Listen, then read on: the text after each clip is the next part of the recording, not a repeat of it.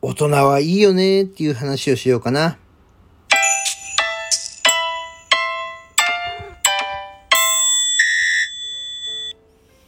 はい、皆さんこんにちは。ポジティブラジオテトラポットの上から、この番組は日本のクリエイターたちに夢と希望、愛と勇気を与えるため、日々奮闘しているウェブディレクターが本能のままにお届けしている番組です。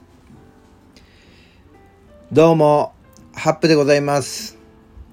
今日はね、ちょっとね、大人はいいよねっていう話をね、しようと思うんですけど、大人何がいいか、いいこといっぱいあるで、あの、お酒飲めるしね、タバコも吸えるしね。まあ、タバコ吸っても怒られないっていうことですけどね。まあ、でも今は喫煙者はほとんど、あれでしょ？だいぶいなくなったらしいよね。そう。あの、駅の構内でも、タバコ吸うところはもうほとんどないですからね。まあ、タバコを吸うから大人っていうのはあれだけど、でも、お酒が飲めるっていうのはいいよね。ただね、僕はね、こう、お酒が飲めるようになったのは、うーん、40? 40を超えたぐらいからやっとお酒飲めるようになったんですよ。それまではね、もうビール一口で気持ち悪くなっちゃってた。そう。面白いよね。だからさ、それまでね、一生懸命さ、あの、売ってるじゃん、あの、スーパーでさ、ものすごいちっちゃい缶のビール。あれでね、お酒を飲めるようにって一生懸命練習したけどね、やっぱ自分は合わないからもうダメなのかなと思ったら40超えたらね、普通に飲めるようになって。まあでも強くないけどね。うん。そう。で、あれじゃない？いろんなとこに自由に行けるし、夜遅くなっても誰にも怒られないし、大人だからね。うん。だから、大人はいいよ。好きで。自由で。でまあそれなりに責任もあるけどね。うん。それなりじゃねえな。めちゃくちゃ大きな責任がありますけど。だからまあその責任をねこう果たさなければいけないというかね全て自分の責任だというそういう部分があるからこそいろんな自由にできるわけですけれどもそんなね自由ついでに私大人買いをしてしまいまして。大人買いをしてしまったんですよ。そうあのねこのゴールデンウィークさど何をやろうかなっていうふうに考えた時に外出自粛だしね。うん。外出自粛をしのな中で関係ないよって言ってこう自由に動き回っていたとするとですよ。まあいろんな人に迷惑をかけちゃうこともあるからね。家族だったりえー、取引先だったりねそう自分が自由に動き回れることで他の人に迷惑をかけてはいけませんからなので今年のゴールデンウィークは家でじっとしておこうかなというそんな思いもあり、えー、私大人買いをしてしまいましてそれがですね、えー、昨日届きましてはい、その大人買いをしたものはですね、このコミックですね。漫画を買ってしまいました。はい。そう。あのね、僕ね、漫画好きなんですよ。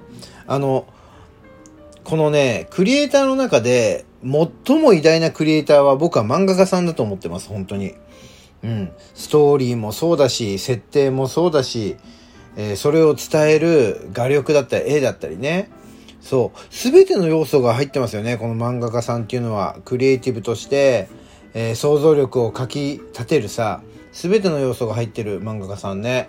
うん、まあ映画監督っていうのもその中のね私が尊敬してやまないクリエイターの中の一人一つではございますがそれでもやっぱりこの漫画家さんというのはねやっぱりキングオブクリエイターだというふうに僕は思ってます。はい。で、そんな中でいろんな漫画を読んできましたが、そしてまたいろんな漫画をですね、そう、最近だと思うのは、昔読んだ漫画がね、もう一度読みたくなってね、大人になったのをいいことに、大人買いでね、今いいよね。オークションとかさ、ヤフオクとかメルカリとかでさ、大人買いできるじゃん。全巻一気読みができるじゃん。うん。まあ、そんな素敵な時代になったというところでね、昔読んだ漫画だったりとか、最近、こう、読みたいなと思った漫画をね、こう、気が向いた時に集めたりもしておりますが、えー、今回ですね、私が大人買いをしたコミックがですね、え、ハイキューというね、えー、配給っていいの？イントネーションいいのこれ？配給なの？どっち？あの、バレーボールの漫画です。アマプラでね、ちょっとね、あのー、見たんですけど、あの、なかなかね、熱い内容でね、そう、私、私ね、こう、熱い漫画が大好きでございまして、はい、こう、何？もう、漫画何が好きって聞かれるともう僕はね、土定番でね、本当にあれなんですけど、スラムダンクというね、あの熱い漫画が大好きでね、読みながら泣いてしまうわけなんですが、ね、あとね、まあ、スラムダンクは前もあれだな、話したよね。えー、さらに言うとね、あれ知ってる？えっ、ー、とね、曽田正人。が書いてるね、めぐみの大悟って知ってる？消防、消防士のお話なんだけどね、あれも熱いんだよ。そう、ああいう、そういうね、なこうね、熱い漫画が大好きなんですね。うん。ジーンとくる。ね、心熱くなる。そう、なかなか、で、まあ、ファンタジー系も好きなんですよ。ジョジョも好きだし。あ、でも俺、ジョジョ手放しちゃったんだよな。そう、ジョジョはね、手放してしまいました。そう、あと、鋼、鋼の錬金術師とかね、ああいう世界観をね、あの、出してくれる作者も好きですね。うん。まあ、その中で、今回はですね、この、ハイキューですね。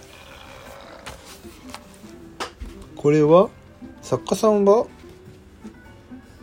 えっ、と、小立春一さんって読むのかな？古舘？小舘さんでいいのかな？うん読み方があれだけども。ね。あ古舘さんだ。送り仮名振ってあった。古舘春一さん。ですね。古舘春一先生作この配給をですね。大人買いしましたよ。ちょっとでもこれ久々に大人買いした割にはあれだったな。びっくりした。ちょっと長いのねこれね。40、45巻もある。ちょっと長えわ、40何巻もあるのは。久しぶりじゃないかな、この40巻とかっていう。あのさ、やっぱり、最近思うのはさ、この、何？何巻まで出てるかで、ためらったりするよね。手を伸ばすのに。40何巻はちょっと俺久しぶりにこれはちょっと長いわ。長いと思った。うん。あれ、流行りに乗っかってついね、最近あの集めたものでこう「鬼滅の刃」っていうのがありますが「鬼滅の刃」もちょっと集めようと思ったのはやっぱ20全23巻ぐらいじゃなかったかな。だからね買ってみようと思ったけどあでもやっぱねやっぱあれだねまあ確かに煉獄さんはね熱い男でしたよ。そう煉獄さんにはねなかなか燃えます燃えましたけどで20巻以降はねかなりこう息をもつかせぬねストーリー展開でこう読み進めましたけどね。